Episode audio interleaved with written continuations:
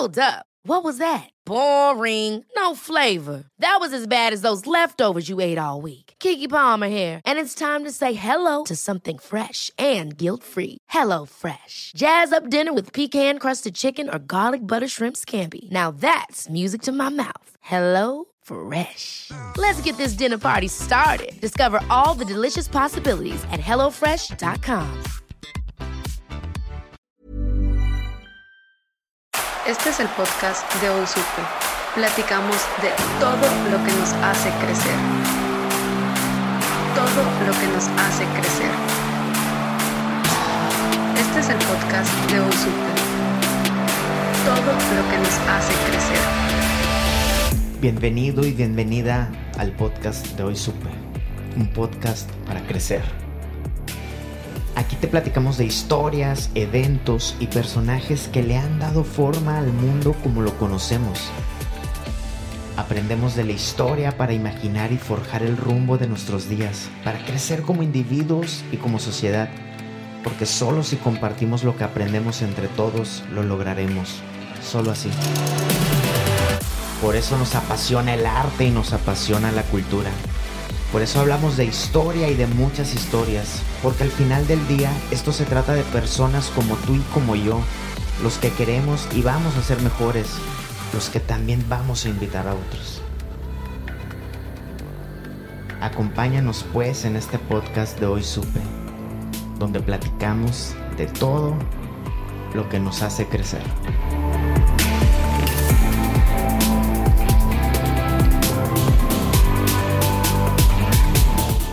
Mira, está bien fácil. Si no te gusta el libro que estás leyendo, déjalo, tíralo, deshazte de él. Nadie te está obligando a terminarlo. Es mejor que vayas a buscar un libro que de verdad te apasione, que te enamore, que te haga devorar sus letras, que te haga disfrutar cada una de sus páginas. Mejor ve a buscar algo que resuene con tu corazón. Así o más apasionada, nos contaba Milena Scarazzato, nuestra maestra de, arte y de cultura. Habrá sido en el año 2004, yo estaba en, en Florencia, Italia. Estaba trabajando y estaba estudiando, llevaba la clase de historia y apreciación del arte, llevaba clases también de cultura italiana y ella, no me dejarán mentir ninguno de mis compañeros durante muchos años, ha sido la mejor maestra que tuvimos quienes pasamos por sus, por sus aulas. Basta ver su muro de Facebook para ver todo lo que le escribimos sus exalumnos. Acabo de hablar de ella para agradecerle, contarle que, que a su vez yo estoy contando, valga la redundancia, esta anécdota, sobre ese taller que nos dio en ese entonces sobre recomendaciones para forjar el hábito de la buena lectura. Nos dijo eso, nos dijo que subrayáramos lo que nos gustaba, que podríamos regresar a la lectura cuando nosotros lo quisiéramos, que, que tomáramos nuestro tiempo, que compartiéramos, que platicáramos. Fue un detonante en mis hábitos de la lectura que hoy te quiero platicar y te lo estoy contando porque ahorita que estamos iniciando esta nueva temporada, esta nueva secuencia de, de episodios en el podcast de hoy supe, vamos a hablar de, de literatura, vamos a hablar de libros, de autores, Vamos a hablar de cómo la lectura nos ha formado como sociedad. ¿Quiénes han sido los autores que más resuenan con nosotros? Porque la lectura es variada. Pero el primer aprendizaje que yo te quiero compartir es esto que, que me dijo Milena, nuestra maestra. Y que Borges se cansó de repetir una y otra vez. Borges dijo mil y unas veces que la lectura debe ser unas formas de la felicidad, una de las alegrías de la vida. El libro que tenemos en nuestras manos debe generarnos placer y sobre eso deberíamos construir nuestros hábitos de la lectura. A mí me pasó en Italia, yo había tenido pocos encuentros con la, con la literatura de, de, niño, pero la verdad es que yo no, no, no había formado una, un hábito de la lectura hasta ese entonces, en el 2004, ya rayando en el 2005 coincidió que, que estaba yo aprendiendo de arte, estaba en Florencia, donde por la mañana aprendíamos del Renacimiento y por la tarde o los fines de semana íbamos a los museos a ver las obras íbamos a las iglesias, por ejemplo en Santa Croce, donde están eh, las tumbas de Miguel Ángel o de Galileo, íbamos a la Galería de los Uffizi, íbamos al Palazzo Pitti, a, bueno, Florencia es, es sencilla, un museo al aire libre, ¿no?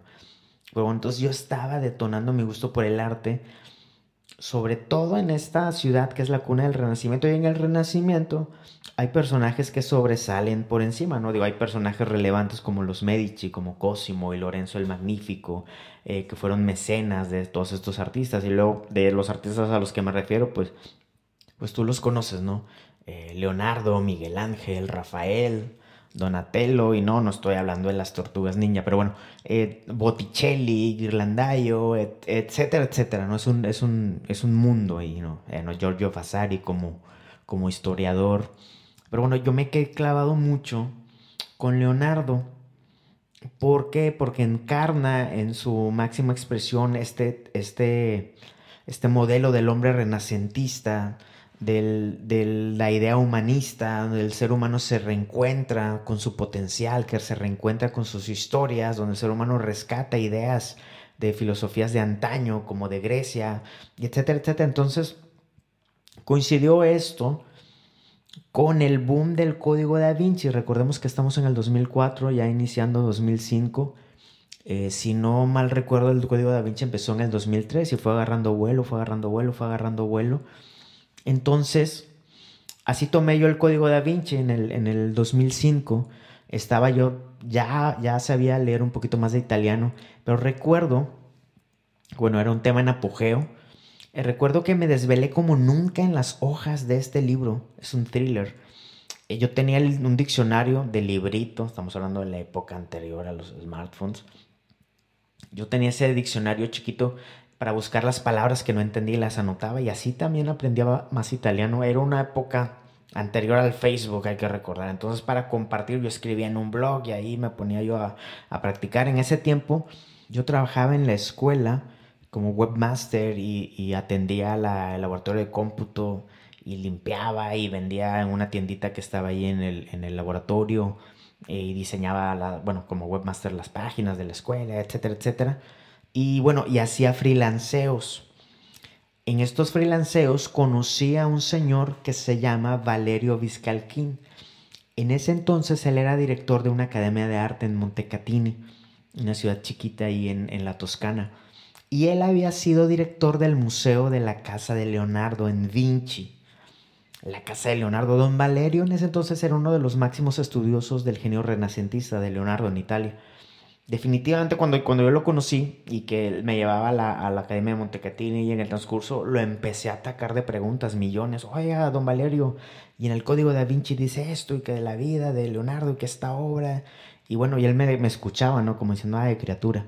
Y luego cuando me respondía me decía, mira, la verdad es que de Leonardo es mucho más interesante la historia real que las ficciones que se puedan articular sobre él y me empezó a enseñar algunas anécdotas, me tocó tener en mis manos facsímiles de, Leonardo, me enseñó mucho él sobre la, sobre la vida, las habilidades de Leonardo, fue donde ahí descubrí, por ejemplo, teniendo los facsímiles, que son, que son los facsímiles, son copias exactas de los códigos da Vinci. Los códigos da Vinci eran las libretas de anotaciones de Leonardo.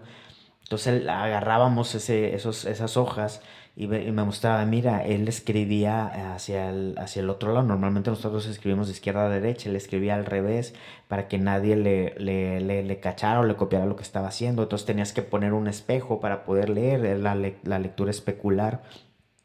Y así, entonces mi locura por Leonardo se disparó aún más al punto que con los pocos euros que yo ganaba en el freelanceo, eh, me fui a París, junté los euros suficientes para irme a París. Recordemos que yo estaba de estudiambre, muy estudiambre.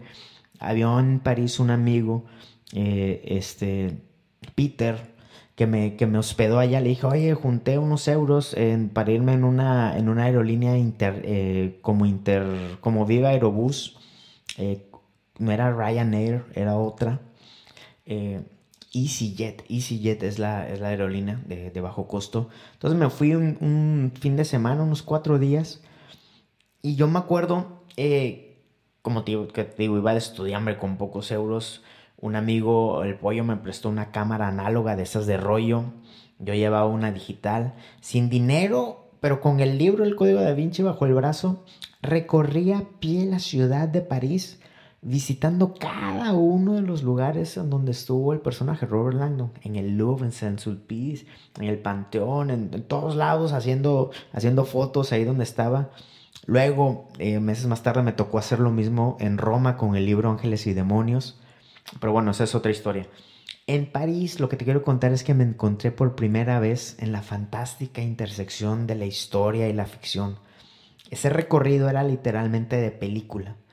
Así, ahí en ese momento, detoné mi gusto por la lectura, por la historia y por el arte que al día de hoy son un pilar fundamental en mi vida y que agradezco a Milena, a don Valerio, agradezco a, mi amigo que me hospedó en París y la suma de todas estas cuestiones eh, me detonaron este gusto sobre el cual he fundamentado eh, mi vida sobre el cual quiero compartirte porque me encuentro con muchos, me encuentro con muchos amigos que me dicen, oye, es que, ¿cómo le hago para leer? ¿Cómo le hago para detonar el, el gusto por la buena lectura? Y hoy quiero compartirte esta fórmula que está cimentada en esto que te estoy compartiendo. Entendí entonces, ya después ¿no? de desarrollar este gusto con del código de Vinci, esto que te cuento, entendí entonces a lo que se refería Milena a lo que se refiere Borges.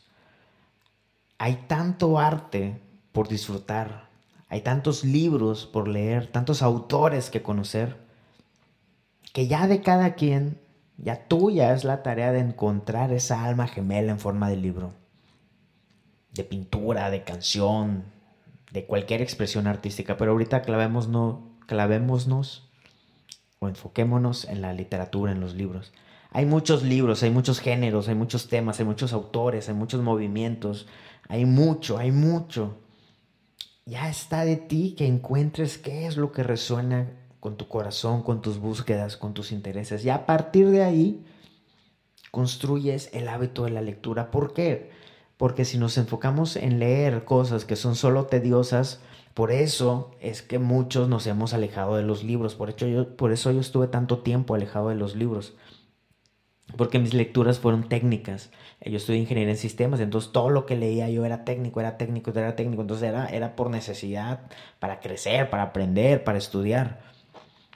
Dijo Borges, la poesía es el encuentro del lector con el libro, el descubrimiento del libro. Fíjate, la poesía es el encuentro del lector con el libro, el descubrimiento del libro. Que cada quien encuentre pues su lectura predilecta. Y si me permites, en los próximos minutos te voy a compartir una fórmula de tres pasos y finalmente algunos consejos sobre los cuales podemos formar un hábito de la buena lectura. Lo primero, o como he construido esta fórmula, es tener tres lecturas simultáneas, tres libros que estés leyendo a la vez. El primer libro es uno que te genere placer, que no necesariamente sea utilitario. A mí, por ejemplo, me gustan los libros de fútbol y de historia.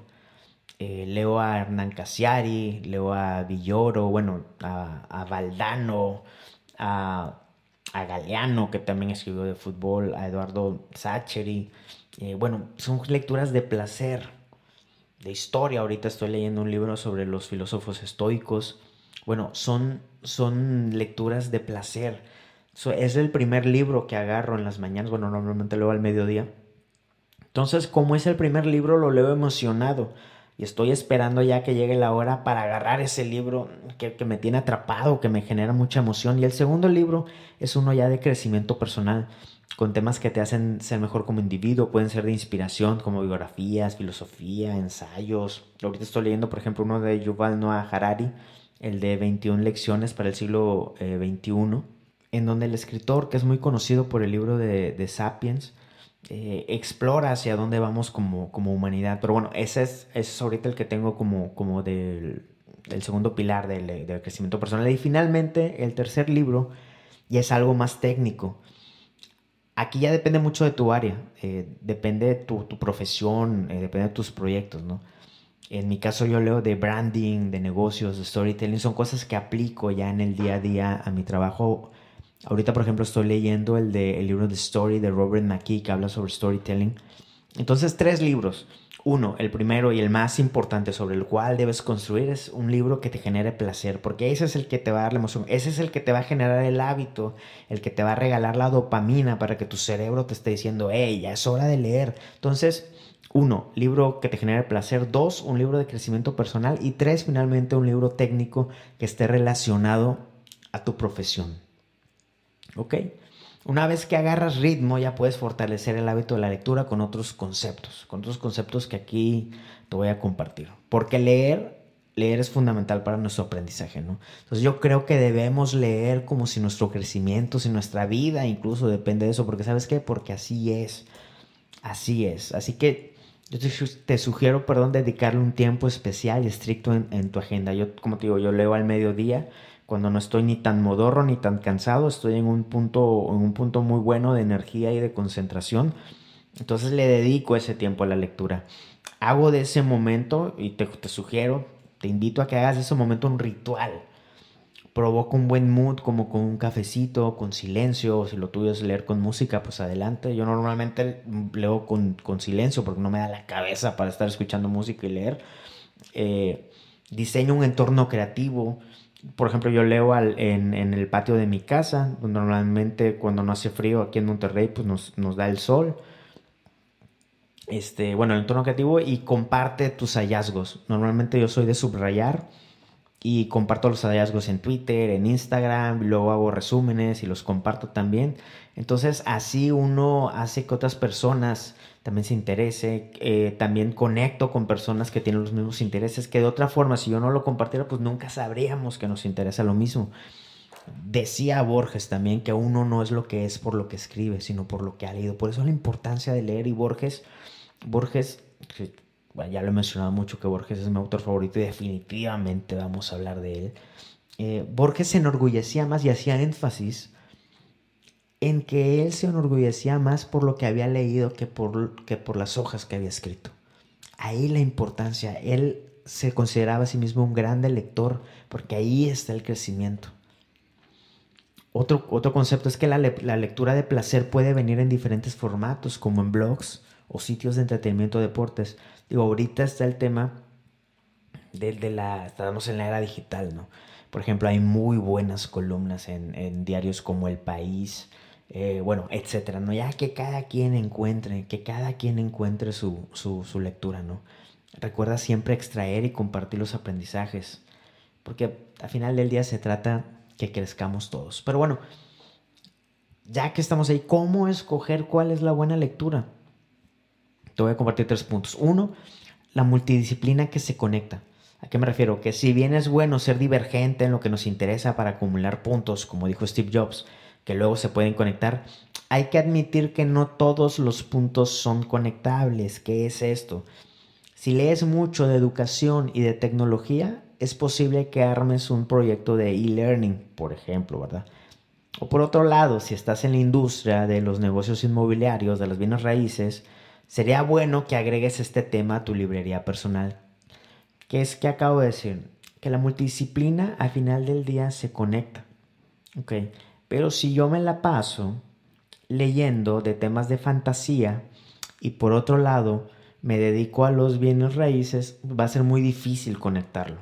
Entonces hay que tener eso en mente, cómo ir acotando o cómo ir buscando puentes de temas que se puedan conectar para nuestro crecimiento. Recuerda que estamos hablando de lectura, que si bien está fundamentada en el placer, al final del día nos debe llevar a un crecimiento. Número dos, intereses pilares. Define tus intereses pilares. Es valioso así que definas sobre qué temas vas a construir tu carrera. Por ejemplo, yo en mi caso he seleccionado la creatividad, la innovación, el branding, el storytelling, el learning, la cultura, el arte y el fútbol sobre mis intereses fundamentales, por lo que mis libros, mis libreros están llenos de estas lecturas, de estos conceptos. Y así me preguntas de algo más de astrofísica, pues está cañón que te sepa responder. Pero de esto al menos, sobre estos pilares, estoy acumulando buenas lecturas porque quiero crecer y quiero ser experto en eso. Y número tres, el control de calidad, porque aceptémoslo. Hay libros malísimos que desde ya las primeras páginas como que te dicen, oye, tírame a la basura, ¿no? Déjalos, déjalos. Hay temas y autores que la verdad no valen la pena. Y si bien el gusto es particular, es inherente a, a cada persona, a cada quien, hay ciertos criterios de calidad que son universales, como el nivel de la narrativa, como la profundidad del, pensamiento, la, la, peculiaridad del argumento, la validez de las enseñanzas. Entonces también, también yo considero, no sé qué piensas tú, me gustaría saber tu opinión, que debemos pasar nuestros libros sobre ciertos filtros para mantener ese control de calidad. Entonces, ¿cómo seleccionamos una buena lectura? Eh, teniendo en cuenta que hay que la multidisciplina que se conecta, dos, los intereses pilares que hayas desarrollado, que hayas diseñado elegido para construir tu vida, tanto lo personal como lo profesional, y tres, pasar nuestras lecturas sobre este filtro del control de calidad. Y finalmente, ¿qué te recomiendo? Eh, la buena lectura, como ya vimos, es fundamental para nuestro crecimiento. A quien lee se le nota leguas y a quien no, pues también. O sea, del tema que sea. Mis recomendaciones, mis recomendaciones finales, perdón, es que uno apuéstale a leer un capítulo diario.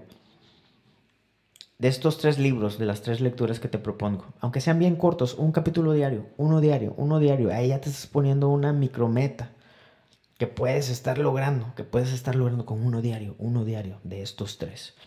Subraya lo que más te haya resonado de cada, de cada lectura y al terminar repasa los aprendizajes. A veces leemos muy de corrido pero cuando regresamos al final de cada día, al terminar nuestros tres capítulos, regresamos a cada capítulo solo a los subrayados, solo al highlight, como que se nos queda mejor ese aprendizaje, ¿no? Tres, comparte tus lecturas, así detonas el gusto en otro y conectas con quienes tienes, tienen tus mismos intereses. Cuatro, compra ebooks. Fíjate, están bien baratos, te valen 10 dólares, por ejemplo, ¿no?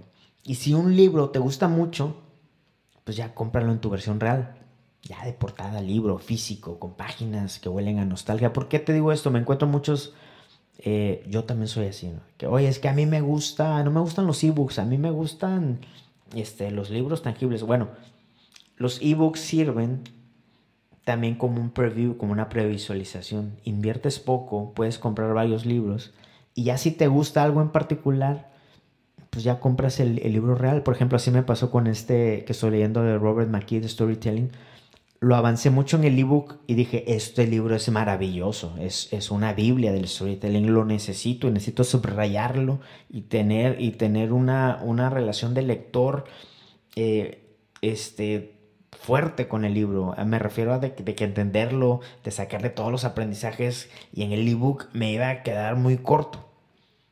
De los ebooks se dependen también los audiolibros en sitios como audible.com se desprenden también las páginas donde hay reseñas, perdón, podcast, donde hay reseñas de libros. Entonces, con todo este concepto, este cuarto punto me refiero a, que puedas previsualizar de formas, de formatos digitales, incluso de audio, los libros.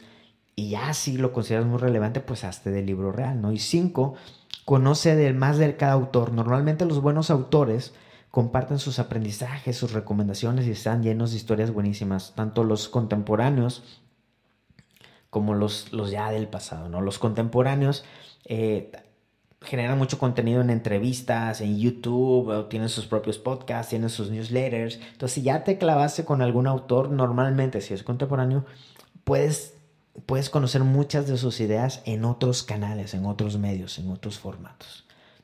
Así que si llegaste hasta aquí, eh, cuéntame tus recomendaciones. Eh, esto es la fórmula que a mí me ha funcionado, sobre la cual estoy creyendo. Y te cuento esto porque vamos a proponerte varios temas, varios autores, varios libros. Muchos de ellos son muy conocidos. Vamos a hablar del principito, ¿por qué no? Vamos a hablar del principito, vamos a hablar de Borges, vamos a hablar de Oscar Wilde, vamos a hablar de Galeano. ¿Por qué no? Hablemos de la Biblia, hablemos de Shakespeare Hablemos de literatura que ha formado nuestro mundo, ha formado nuestros días. Hablemos de literatura emergente, hablemos de literatura eh, latinoamericana. Eh, ¿Por qué no? ¿Por qué no? Así que bienvenido y te invito a este camino que vamos a recorrer de varios episodios, de varios meses. Un camino de literatura, un camino de crecimiento. porque como lo escuchaste al inicio de este podcast, hacemos esto para crecer, porque creemos que el conocimiento colectivo nos va a hacer crecer como personas, como sociedad, como familias, como países, como empresas, como lo que tú quieras. Bienvenido a este podcast, por favor, si llegaste hasta aquí, compártelo con alguien más. Si compartimos memes, ¿por qué no compartimos este podcast? Sé que así lo estás haciendo porque gracias a ti este podcast está creciendo. Recuerda que también estamos en waysuper.com, estamos en Instagram, en Facebook, en Twitter y en todos lados, casi casi que hasta en MySpace. Yo me llamo Sam, estoy como Samer con Z en todos lados y te agradezco por estar aquí y te mando un gran abrazo desde Monterrey, Nuevo León. Saludos y recuerda que esto es Hoy Supe, un podcast donde hablamos de todo lo que nos hace crecer. Hasta la próxima.